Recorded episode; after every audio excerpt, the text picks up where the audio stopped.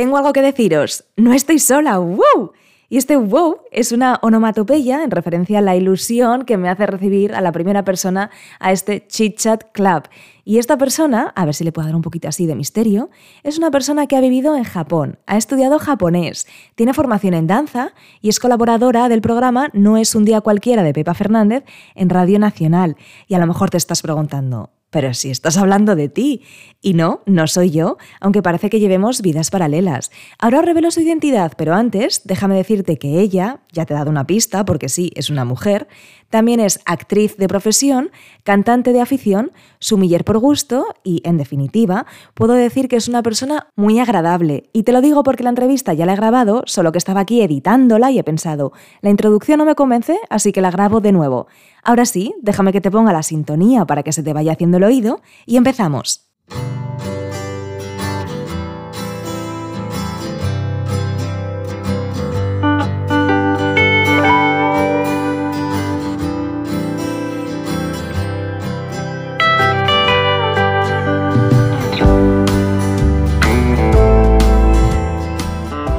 Bueno, pues estoy muy contenta ya de presentaros a Cristina Gallego, más conocida en sus redes sociales como Cristina Japón. Y quiero resaltar aquí la magia de las redes sociales, porque yo a esta mujer no la conozco de nada. La contacté por Instagram, muy amigablemente me contestó, no solo por ser colaboradora, sino porque compartimos algunas pasiones y después de unas semanas, aquí está, en mi casa. Buenos días, buenas tardes o buenas noches, porque los podcasts, como nunca sabes cuándo se escuchan, pues hay que saludar en todo momento del día. Hola, Cris. Buenos días, muy buenas, hermosa. Un placer estar aquí y conocernos, por fin. Por fin. Y voy a contar también un poco lo que ha pasado, que es que yo pensaba que tenía perfectamente mi home studio montado y cuando le das a, a grabar, que si no funciona una cosa, que si no reconoce el micrófono, que si no tengo habilitadas dos pistas de audio, no sé si alguien que esté al otro lado sabe a la que me refiero y si no lo sabe, da igual, es un horror. Pero lo bueno es que tenemos por delante una conversación muy, muy, muy interesante. A lo mejor no suena por Cristina Gallego, pero ¿qué haces cada noche? Eh, bueno, yo cada noche eh, iba a decir hago el indio, básicamente, que me gusta mucho decir esto, hago el indio. Estoy de lunes a jueves en el, en el intermedio, con esta gran familia, yo ahí ya tres años. Y, y bueno, mi, mi, función principal es intentar hacer reír, intentar contar desde el humor. No, y hacer reír, que ya lo veo yo. Sí, sí, sí, eso espero. Y bueno, lo que te ha traído aquí es que tú has estado viviendo en Japón. Vamos a poner un poco en contexto a la sí. gente que nos esté escuchando y vamos a ir al inicio. ¿Qué te ha llevado a Japón? ¿Cuándo estuviste ahí? ¿Has vuelto? Pues mira, yo estuve en Japón en el año 2000, cuando yo tenía 20 años. ¿En el año 2000? Sí. Antes que yo. Yo no tengo todavía muy presente cuál es tu historia, que estoy deseando que me la cuentes.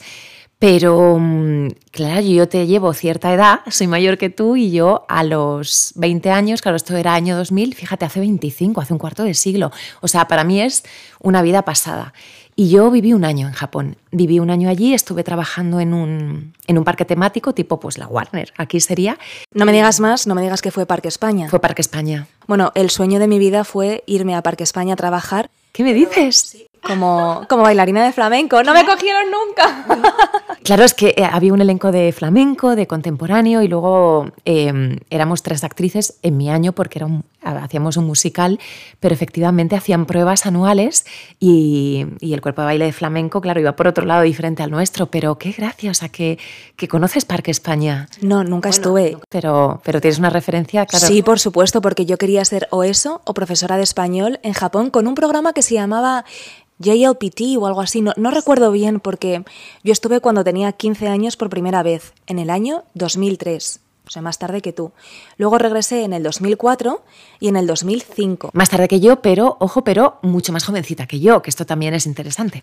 Y por eso a este episodio yo lo quería llamar como Memorias de dos geishas, sí. aunque en nuestro caso sería Memorias de una geisha y una maiko. Sí. Porque una maiko, para quien no lo sepa, bueno, explícamelo tú. Bueno, lo vas a explicar tú probablemente mejor que yo, pero una maiko creo que es la aprendiz, ¿no? De, de, de geisha y lleva los kimonos además, son diferentes, ¿no? Las mangas, la, de, creo que el corte de la manga es diferente, pero yo no sé si estoy acertada o no. Yo sería la geisha, yo soy la... Hombre, claro, tú eres la veterana de la, de la peli, además guapísima, tanto la, la geisha como tú. Así que lo representas perfectamente. Un apunte para quien no lo sepa. Una Maiko es un aprendiz de geisha. Todavía no tiene ni sus conocimientos ni su caché, pero porque está aprendiendo todas las artes que ya domina una geisha. Digamos que es como que está en una categoría inferior. Y recordemos también que una geisha es una guardiana de las artes tradicionales japonesas. Así que una Maiko no tiene los mismos privilegios ni la misma apariencia física, es decir, no tiene el mismo peinado que una geisha, ni los mismos adornos, el fajín que llevan, que se llama obi, también es diferente, el calzado, incluso el maquillaje. Son detalles sutiles, pero que saltan a la vista. ¿Y has vuelto después? Eh, no, porque además em, yo tardé, o sea, yo eh, cuando has dicho antes, habla japonés, digo, bueno, voy a matizar porque es verdad que yo he estudiado japonés, pero tarde. Yo volví de Japón y estudié japonés, empecé a estudiar japonés, volví hablando un poquito, pero muy poco. Eh, empecé como 10 años después a estudiar japonés, que es algo que tenía en mente y nunca encontraba el momento. Entonces yo estudié 6 años japonés, pero em, hace tres que lo dejé, que me tomé un año sabático, que se han convertido en tres, porque me frustré un poquito con, con el idioma, con la escritura. Eh, ahora hablamos de eso, que he visto que controlas perfectamente el mundo kanji, que es lo que a mí me, supuso un punto de inflexión para tomar la decisión de parar, porque me puedo, puedo hablar, puedo mantener una conversación, pero yo en tres años he perdido un montón. Bueno, entonces yo tendría que haber empezado este episodio diciendo, Christian, hajime mashite. hajime mashite yoroshiku.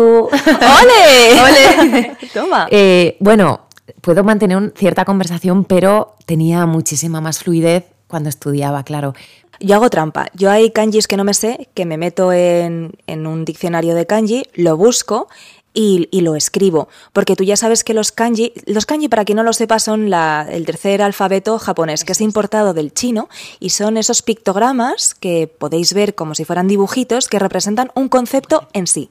Pero es que en japonés tienes la pronunciación japonesa y la pronunciación china y dentro de esas dos pronunciaciones hay varias lecturas. Es decir, si te quieres volver loco, pues estudia japonés. ¿Por qué lo vas a conseguir? Lo vas a conseguir. y seguramente te pase como a Chris y como me pasó a mí también, que te frustres porque es un idioma harto complejo. Parece aquí una abuela hablando, pero es que es muy complejo. Para mí lo más complejo además es la escritura porque hiragana, katakana bastante bien. Pero claro, ellos mezclan los tres, hiragana, katakana y kanji. Y yo ahí es donde pinché y donde yo un cuarto de japonés mmm, tomo la decisión después de repetir el curso tres veces voluntariamente.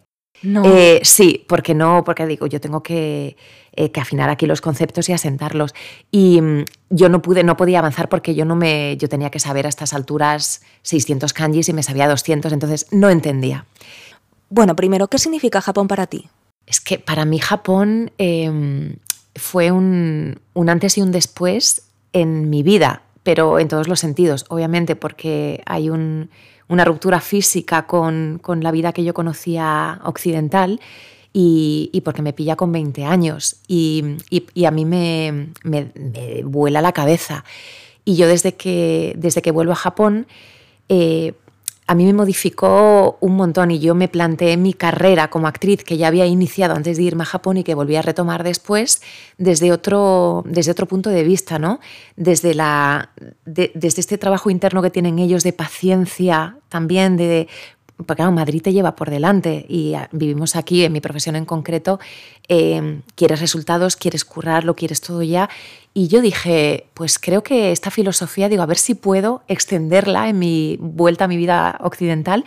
Y creo que no, que no me ha ido mal en ese sentido. Para mí es un referente del que no me olvido. Yo tengo Japón colocado en un sitio muy especial. Mi madre siempre me dice, es que a ti Japón te cambió para ella, según ella, me cambió para mal, pero yo considero que es todo lo contrario, que a mí me dio una perspectiva de, la vida totalmente diferente y sigo intentando cultivar cosas que, aprendí allí. Eh, entonces, eh, es verdad que, yo lo, uno a un año que fue muy especial para mí, porque irte a los 20 años a vivir fuera, ahora me cuentas eso, tu, tu experiencia. Eh, cuando eres tan jovencita, tú si te fuiste con, con 15, eh, creo que el, el, salir, el viajar, a mí me descubrió un mundo, dije, yo no quiero dejar de viajar, no quiero, de conocer, no quiero dejar de conocer otras culturas. Y, y Japón, eh, bueno, de hecho me llamo Chris Japón porque hay algo de lo que no me he podido desvincular. A mí me pasa lo mismo, me pasa exactamente lo mismo y no sé el qué, todavía no he llegado a ello, porque a veces pensaba, me abro una red social nueva, perdón, una cuenta nueva enfocada todo a Japón, pero es que tampoco quiero eso, porque yo cuando fui a Japón no lo elegí yo, es decir, a mí me ofrecieron estudiar japonés, wow. yo estudié voluntariamente, me ofrecieron irme a Japón, quiero, me ofrecieron mis padres, irme a Japón aprender allí el idioma, acepté voluntariamente, quiero decir, a mí no me obligaban a ir, me ponían en el aeropuerto y me decían, niña, vete a casa, no vuelvas. No, yo decía que sí. Y ojo que yo estoy muy agradecida a mis padres por haber hecho ese pedazo de esfuerzo por enviarme allí, porque, porque yo sé que les costó mucho. Y guardo muchas anécdotas buenísimas, como por ejemplo que el segundo año, el segundo verano que estuve allí, estaba haciendo una videoconferencia con mi madre, pues por, por Skype en aquel entonces, y yo tenía los cascos puestos y a mi izquierda había una, una estantería metálica donde yo tenía colgados collares. Y eso empezaba a tambalearse y yo no mm, lo sentía, pero no sabía qué era hasta que de pronto me di cuenta porque mi compañera de piso me pegó un grito, de piso no de habitación, y me dijo, terremoto, earthquake. Y yo, ¿cómo que earthquake? O sea, ¿qué es esto? Y mi madre lo estaba viendo en directo. ¿Sabes? No es que se cayera la casa, sino que eso empezó a, iba a decir a shake, eso empezó a moverse, a moverse, a temblar. Yo me quité los cascos, me fui corriendo y como en una película abrí la puerta y con el, con el mango sujeto y yo debajo del quicio, como que, se me como que se me empezaron a caer las lágrimas y yo diciendo, ¿qué está pasando? Y todas las chinas de mi pasillo, gritando no sé cuántos. Bueno, mm, no sabes, fueron solamente unos segunditos que todavía recuerdo. Pero no es algo que había elegido yo desde el inicio. Sin embargo, por ejemplo, bailar, sí, yo siempre decidí bailar y apostar por nuevos bailes, nuevas escuelas, nuevas academias. Yo he viajado sola por el mundo bailando y con Japón me pasa esto que estás diciendo. Pero a mí Japón también marcó eh, un antes y un después, porque yo antes de irme a Japón no hablaba con chicos, me daba vergüenza, yo era muy tímida, no me relacionaba, además había sufrido bullying en el colegio y claro, irme allí sola fue como, Buah, yo pensaba que sabía japonés, me pongo a hablar en japonés y, y resulta que nadie me entiende y me doy cuenta que es el inglés el idioma vehicular. Gracias a haberme ido a Japón, mi inglés mejoró muchísimo, además del japonés, por supuesto. Y es curioso porque yo como tú, después de mis tres veranos allí, no he vuelto al país. ¿Desde cuándo? ¿Desde qué año? Pues desde el 2005. Claro, yo desde 2001, o sea, no estamos tan distanciadas, sí en edad, pero yo desde 2001, eh, claro, no vuelvo. ¿Y querrías volver? Sí, quiero decir, para mí es, eh, es un viaje que tengo muy pendiente. Yo hice un amago Em, pero fue en pandemia porque además se cumplían, se cumplían los 20 años, que me parecía una cifra muy redonda, y dije, jo, pues en el aniversario de 20 años sería muy bueno volver.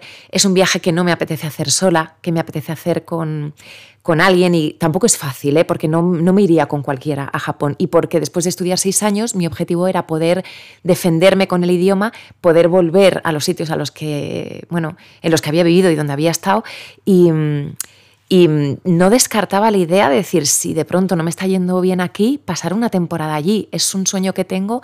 Yo he soñado mucho con Japón, me he imaginado volviendo, eh, he soñado que, que volvía al parque a trabajar y mm, mi intención es volver, ya se me ha ido, se, me ha ido la fecha. Ya, bueno, el, el, año que viene creo que cumple 25, no es una mala fecha. 25 años desde que, desde que volví, que será 2025.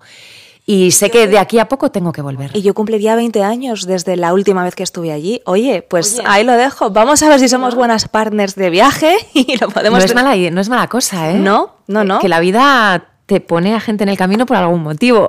y aquí estamos. Nunca sabes, a lo mejor se nos ocurre.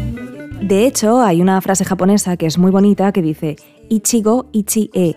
Y si lo traduzco literal, Ichi es uno, Ichigo sería como una oportunidad, e Ichi-e es un encuentro, porque e es del kanji más, que quiere decir encontrarse. Así que Ichigo Ichi-e viene a ser como haz de cada encuentro algo único y mágico porque no va a volver a suceder igual. Es decir, tú y yo seguro que volvemos a quedar, pero nunca va a ser igual que esta primera vez. Así que Ichigo Ichi-e podría ser algo parecido al Carpe Diem, pero no tanto como vive el momento, sino más centrado a disfruta de este encuentro con esta persona porque nunca va a volver a suceder de igual manera. ¿Qué cosas te chocaron de cuando tú estuviste en Japón? A mí todo, a mí, para mí fue, mm, cuando digo me voló la cabeza fue porque ya eh, eh, el olor del país er, desde que llegué era diferente, era algo que, que jamás había, em, había experimentado. Los colores, yo vi verdes allí que no existían en mi, en mi universo. Em, ellos a mí me, me impactó mucho la disciplina que tiene laboral, que es algo que, por ejemplo, yo a día de hoy sigo manteniendo y que me encanta. Yo soy una persona muy disciplinada y esto es consecuencia de, mi año en Japón.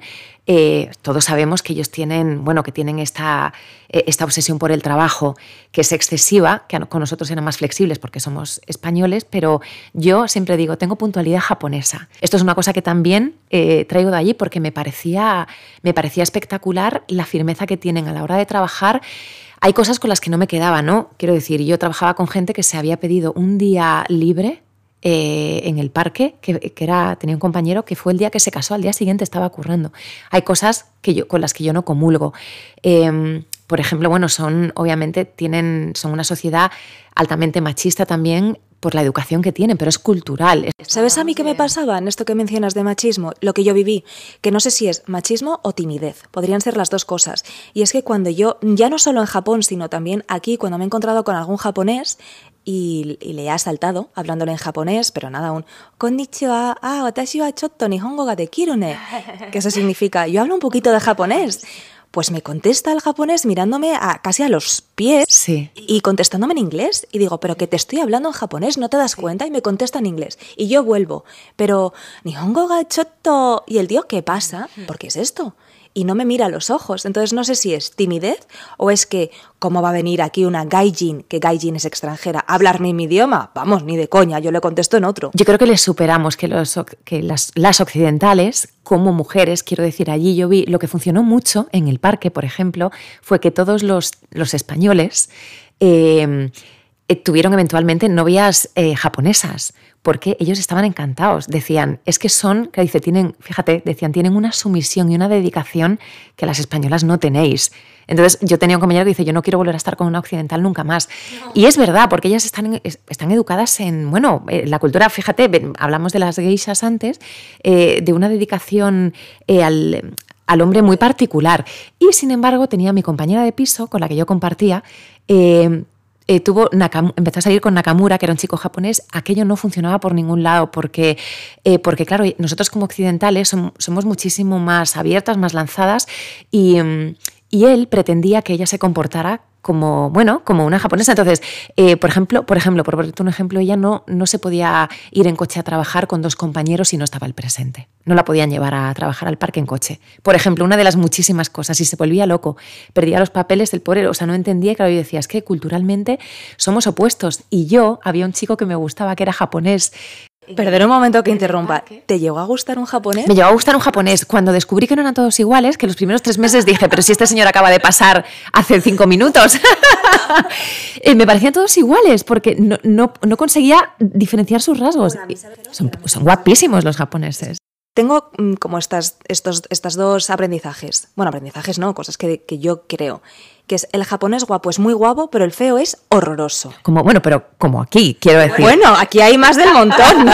Podría ser. No, porque nosotros como occidentales no podemos verlo, pero para ellos, a ellos les pasa un poco lo mismo, pero cuando lo empiezas a, bueno, a poder diferenciarlos, es verdad que hay, los japoneses guapos son espectaculares. Guapísimos. Y luego, eh, ahora no me estáis viendo porque esto es audio, pero bueno, si tú coges tu dedo índice y te lo pones en el rabillo del ojo y tiras hacia arriba, eso es que es chino. Si tiras hacia el lado, es coreano. Y si tiras hacia abajo, es japonés. Y entonces yo me iba fijando en todos y seguramente se pensarían, pero esta tía está loca. Claro, imaginaos, yo con 15 años, yo a la escuela a la que fui, tenías que ser mayor de edad para que te aceptaran. Pero mi padre, pues no sé qué le debió decir al director de, por favor, mi hija lleva estudiando, por favor, es desde España, bla, bla, bla.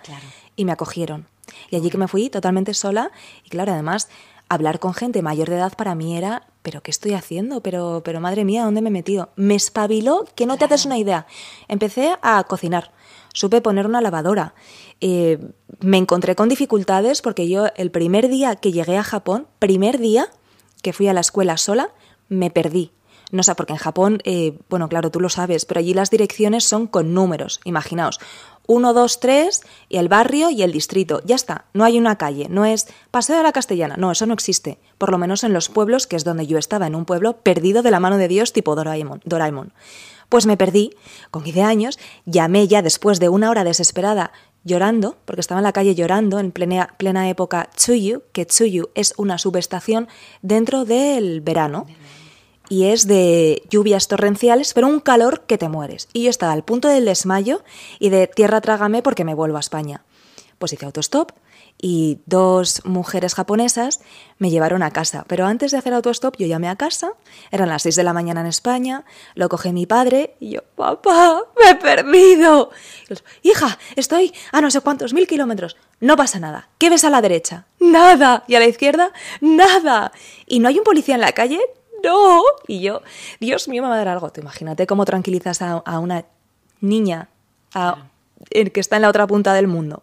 Entonces, esto es eh, un ejemplo de lo cívicos que son allí. Esto es Japón. ¿eh? Lo bueno de Japón es que no te va a pasar, no te va a pasar nada. Yo nada más llegar también, me fui a comprar una bicicleta a un centro comercial, yo me perdí en medio, acabé en medio de la nada, eh, con una casa aislada y esta familia, por resumir mucho, yo no hablaba, ellos no hablaban inglés y yo solo con la gestualidad les pude explicar que estaba, que me iba a comprar una bici, que me había perdido y me llevó toda la familia, incluida la abuela, sacó el coche del garaje, me llevaron al centro comercial, compraron la bici y me esperaron para llevarme a casa de vuelta. Y esto fue, esta fue de mis primeras experiencias y dije, bueno, no, nunca me va a pasar nada en este país. Entonces, puedes estar absolutamente perdida, pero, pero hay un punto en el que sabes que tienes una seguridad me pasó algo parecido en Tokio, que yo estaba ya volviendo, yo volvía de mi pueblo a Tokio y ahí me encontraba con mi madre. Y además yo volvía con el pelo, me había teñido el pelo un taiwanés de rubio platino, las cejas también. Cuando tú te tiñes las, las cejas de rubio y casi no te las ves, piensas que te han cambiado la cara, te lo juro. Y llegué a Tokio y no podía bajar las dos maletas, más la mochila del ordenador, más el bolso y no sabía qué entrada tenía que coger en el metro. Le pregunté a un taxista, el taxista llevaba a alguien dentro, a un cliente. Paró el taxi, se bajó, Vino conmigo hasta, hasta el metro, bajó las escaleras, me ayudó a bajar las maletas y me dijo por allí, adiós, adiós, y no te creas que me pidió nada a cambio. Yo pensando, ¿pero esto acaba de ser real? Pues real. Y como tú dices, esto es Japón.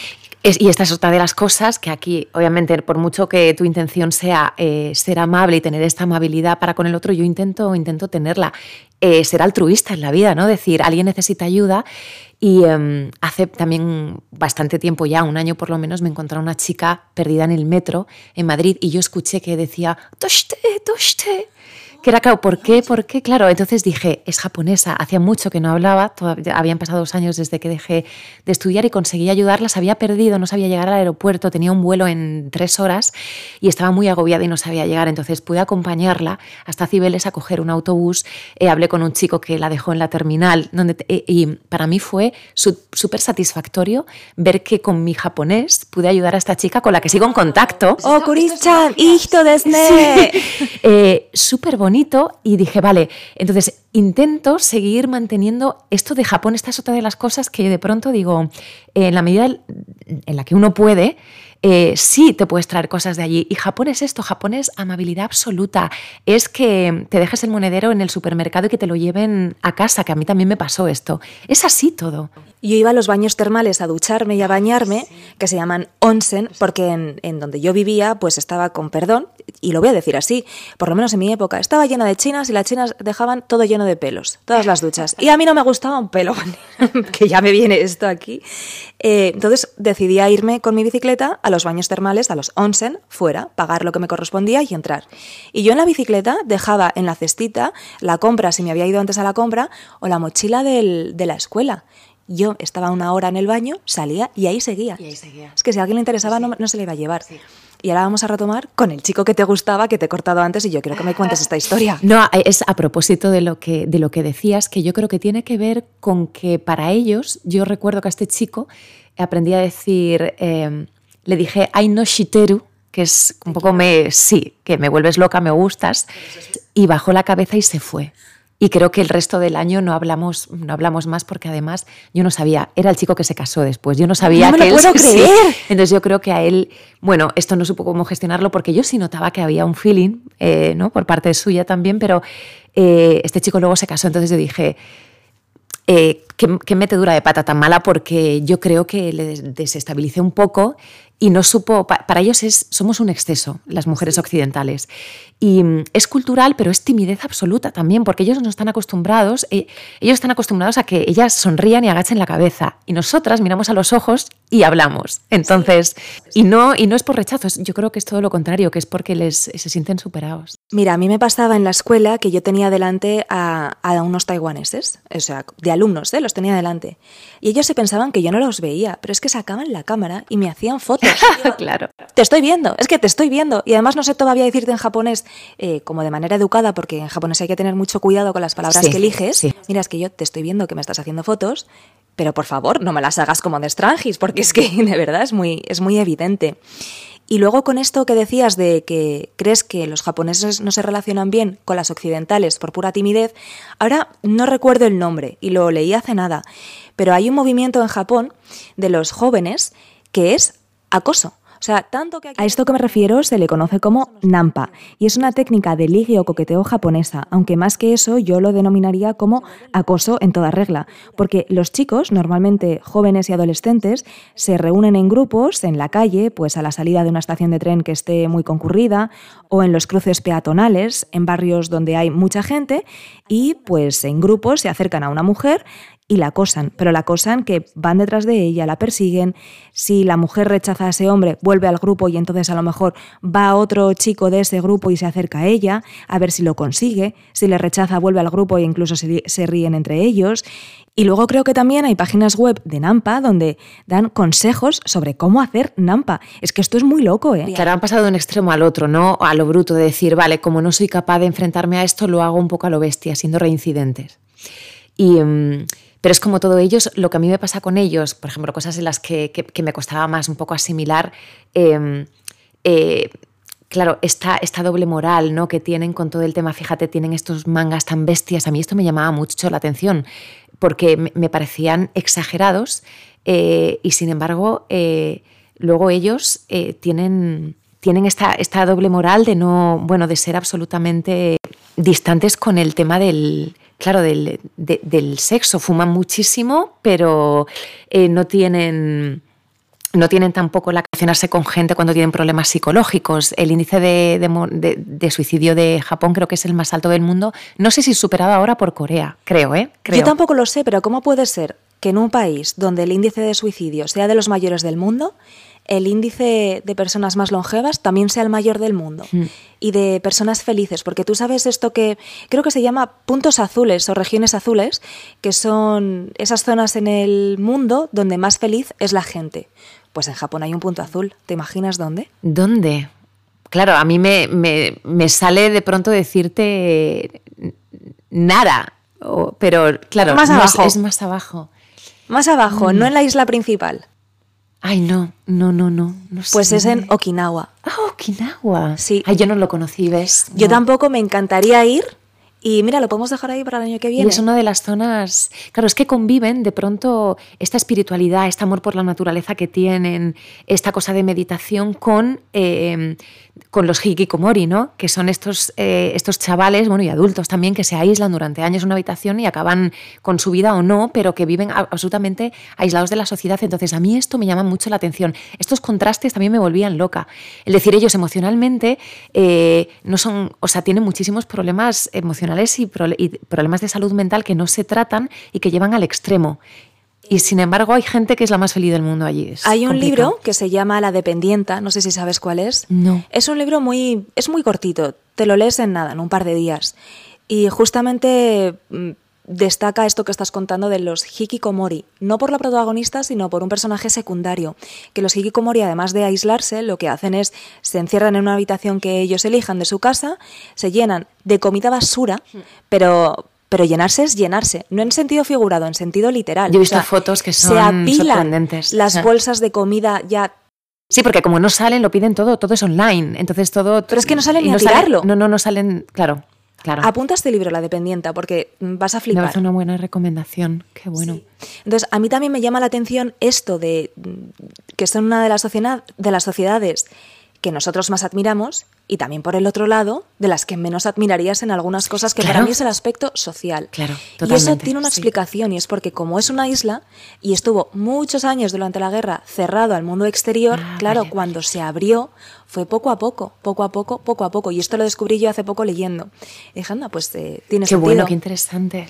Hace poco yo, uy, hace poco, digo hace poco, en el episodio anterior, yo mencionaba el Ikigai, la filosofía del Ikigai. Ikigai. Bueno, hay un libro que yo, que me regaló una de mis hermanas y que todavía no le he metido mano, que es Mira Ikigai Esencial. Claro. Pues no lo sé tengo si en es la este o es otro, el de Miralles. Eh, es, el, es el de Miralles, sí. Yo no lo he leído, yo el de Miralles Yo lo tengo no en la mesilla de noche todavía, pero me parece muy interesante como filosofía. A ver, cuando le metamos mano, a ver lo que plantea. Bueno, a ver. ¿Has si leído este? tienes- Este todavía no, sí, ¿no? Sí, sí, Sí. sí, este ¿Y? lo tengo ¿Y leído. Pues cuentas? aquí eh, te lo cuento en el episodio anterior, que te invito a que lo escuches si quieres. Aparte claro. te lo resumo, te resumo Vale. los cinco pasos del Ikigai esencial en el episodio anterior. Realmente es... eh, tu propósito de vida Mm. y yo lo justo lo recogí en el episodio anterior porque como acababa de cumplir años y cuando cumples años te pones ahí un poco filosófica a meditar y qué Sí. hago y a dónde voy y para qué sirvo pues digo a lo mejor con- si yo lo cuento a alguien también le puede servir Seguro. Pero luego también hay más filosofías de vida, como por ejemplo, tú has mencionado la naturaleza y las películas del estudio Ghibli, que quien no las haya visto son pues El viaje de Chihiro, por ejemplo, la más Chihiro, conocida, sí. o Mi vecino Totoro. Mi vecino Totoro. Que fíjate, yo voy leando un tema a otro. Hace dos años, Loewe sacó una colección de Mi vecino Totoro. ¿Ah, sí? Sí, Ah, y no Longchamp una colección con Pikachus. Tampoco sabía. en esto Bueno, yo porque lo miro, no porque tenga aquí yo la colección, ¿sabes? Pero porque lo miro, me llama la atención y digo, "Mm, ¿debe ser que Japón está de moda? Está de moda. Así que, eh, como te estaba contando, hay más filosofías, como por ejemplo la de la naturaleza, que ellos llaman irse a hacer un baño de bosque. Ah, Y- sí. sí, y entonces dicen que es muy importante el que tú salgas a la naturaleza, te pierdas en un bosque y bueno, y entres en contacto. Qué bonito baño de bosque. Así se llama. Sí. Y otras filosofías también, pues como por ejemplo la del Kaizen, Kaizen, que es que cada día seas un poquito mejor. Tú de tu experiencia... esa me gusta. Te la contaré en otro podcast. Tú en tu- de tu experiencia con 20 años, ¿cómo crees que lo habrías vivido si hubieras ido con 40?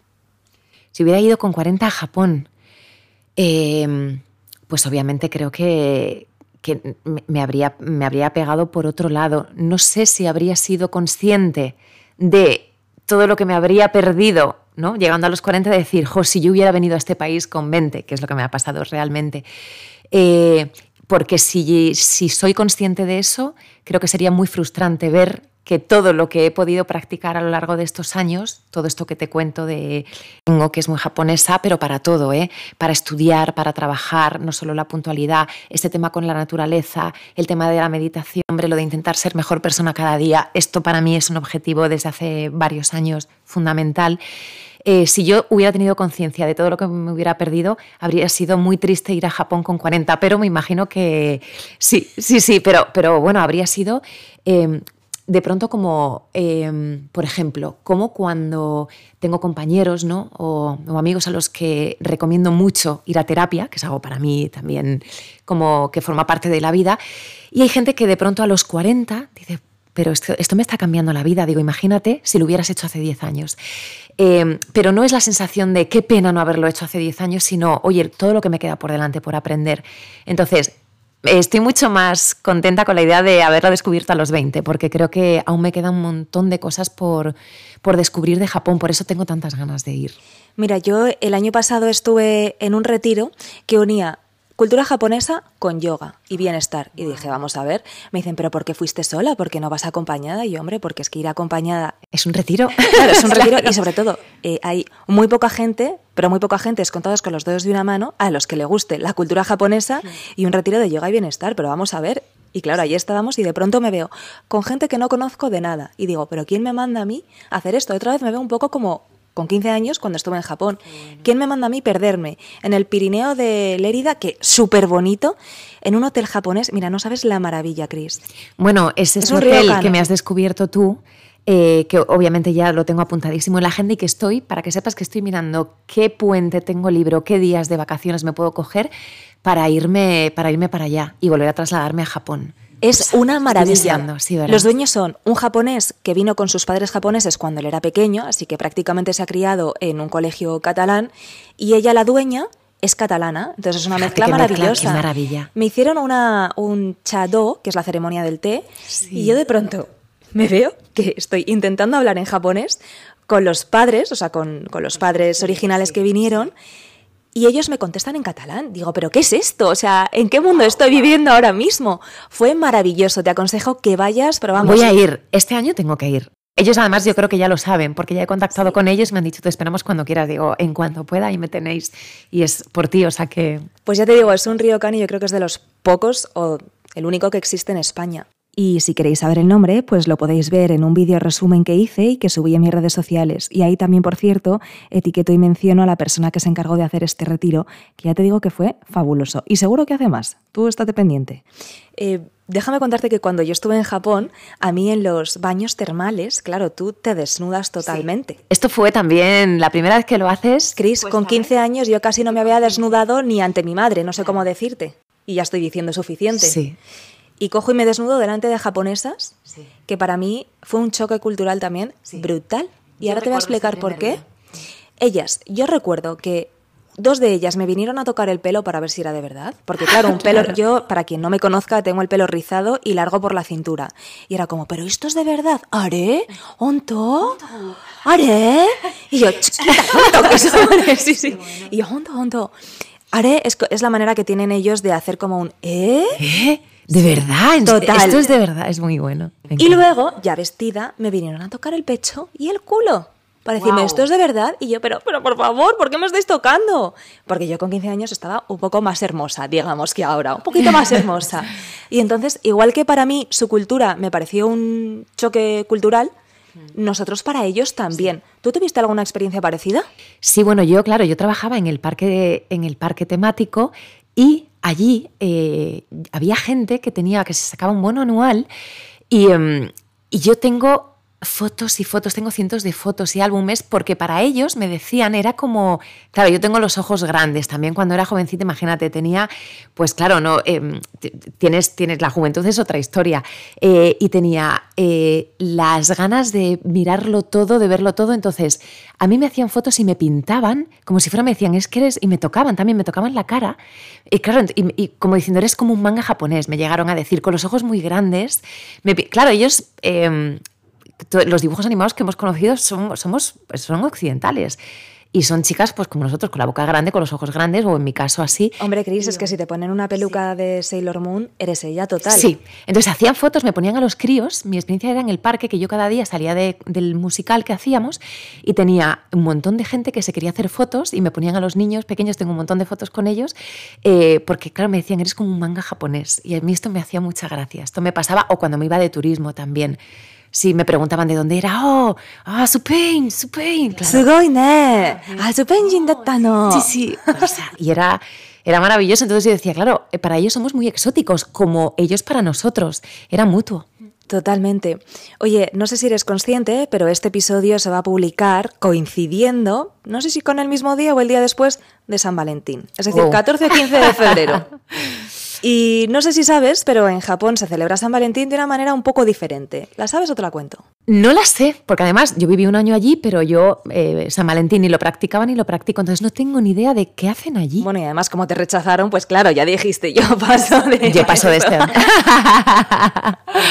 Pues mira, en Japón San Valentín se celebra a la inversa. Y como todo, bueno, como todo no, pero digo, aquí la primavera la promueve el corte inglés. Pues aquí San Valentín la promovió en su día el fundador de Galerías Preciados en 1940.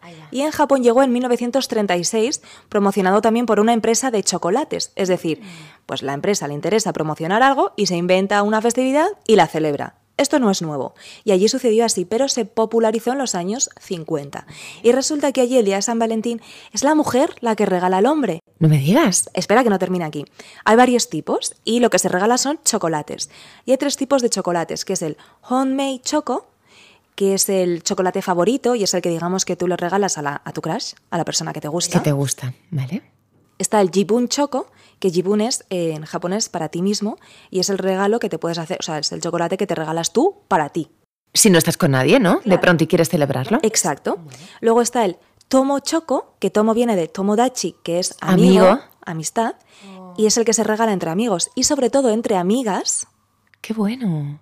Y también está el giri choco, que el giri choco es el chocolate que se le regala a un superior, a tu jefe. O sea, tú imagínate que vas al trabajo el Wow. 14 de febrero y le hostia. llevas Es que chocolates a un jefe. leche, O sea, sí. yo no sé cómo decirte aquí, en mi empresa, yo trabajo en una empresa americana, poco más me tachan de harassment, que es acoso. sí, sí, sí, sí, sí. Claro. O intentar comprar un poco, ¿no? De camelarte al jefe. Totalmente, pero si no lo haces quedas mal. Y espérate que no he terminado, porque ¿qué chocolates le regalas? Si te gastas mucho, es que quieres mucho. Si te gastas poco, a lo mejor quedas como un cutre. Sí, claro, tienes que O sea, tener mucho cuidado. Hay toda una jerarquía. Pero me parece muy interesante porque yo no me gusta el día de San Valentín, no lo celebro, no lo he celebrado nunca. Y sin embargo, desde esta perspectiva me interesa mucho más porque de pronto dices, oye, voy a regalarle a mi mejor amiga o a una gran amiga o a mí me voy a regalar, que es lo que yo haría probablemente. Jo, me parece muy interesante, no tenía ni idea de esto. Pero lo más interesante es que un mes después, el 14 de marzo, se llama White Day, que es White Day, y es cuando el hombre le tiene que Ah, claro, regalar a la mujer si le ha gustado. Y si le ha gustado, tiene que regalarle algo que supere por dos o por tres el regalo que él ha recibido. Tócate los huevos. Wow, o sea, son, yo te digo, son, son únicos, son únicos. Esto funciona así. Ostras, eh, es como, claro, pedir, pedir una cita y tener que esperar un mes a que te digan, Es ¿no? muy si fuerte, realmente, ¿eh? sí, pero ves, ellos practicando la paciencia, como para ellos es, es increíble, claro. Y además, ellas, a ellos, esto me llama la atención. Esto de pronto es como una ruptura con lo que ellos suelen tener, claro, pero bueno, también tiene sentido, porque al final son ellas un poco, ¿no? Las, al final son ellos los que eligen, que también tiene que ver con esta cosa de sumisión de la que hablábamos, de yo me ofrezco a ti y tú decides si me aceptas o no. O sea que en realidad sí que tiene sentido que ellas no le lleven chocolate y digan, bueno, ahora piénsatelo durante un mes. Y oye, y, claro, si es un no, no, no se hace nada, no te regalo nada, ¿no? No algo inferior en este caso, ¿no? Unos la ¡Ay, Dios, qué horror! De pronto, que, porque es, es dolorosísimo. De pronto Imagínate que tú le regalas aquí el mejor chocolate es del mejor el mundo silencio. hagas el silencio es una respuesta, pero claro, que te traiga un conguito, ¿no? Decirte como no me gustas, te voy a regalar algo pequeño. ¡Qué bueno! Bueno, yo, a todo el mundo que le interese mínimamente Japón, por favor, el Instagram de esta mujer tenéis que seguirlo porque es, es absolutamente interesante todo lo que cuentas. Y para mí, que hay un montón de cosas que, de las que ya me he olvidado, he dicho, esto es una maravilla, de verdad, no lo dejes, ¿eh? Jo, muchas gracias por mencionarlo. Domo arigatou gozaimasu. Y bueno, ya que estáis, si estáis interesados en buscar mi Instagram es Pilu Íñigo, así sin la ñ, arroba Pilu Íñigo. Y el de Chris es Chris Japón. Y ahora ya sí que sí, estamos llegando al final, así que... Muchísimas gracias por haber aceptado mi invitación de la nada. A ti, ha sido un placer viajar, siempre viajar a Japón. Es un placer, pero hacerlo con alguien que además lo, lo ha vivido de primera mano como tú, ha sido fantasía. Yo lo voy a dejar en abierto porque a lo mejor podemos hacer un Memorias de una geisha y una maiko parte 2. Algo se nos va a ocurrir. Esto, esto no es casual. Desde España, desde el río Can este que te digo en Cataluña, Sí. o desde Japón, quién sabe. O a lo mejor desde un restaurante japonés, ya veremos. Si has llegado hasta aquí, muchas gracias por dejar que te acompañemos durante este ratito y esperamos que hayas disfrutado de este particular viaje a Japón a través de las memorias de una geisha y una maiko. Por cierto, este título se debe a la película Memorias de una geisha. Yo lo digo por si acaso. Y si te ha gustado, puedes dejarnos un chocolatito, el emoji de un chocolatito a modo de saludo por San Valentín, en la última publicación que está en mi Instagram, arroba Pilu Íñigo. Me despido hasta el próximo Chit Chat Club, que será seguramente dentro de una semana. Adiós.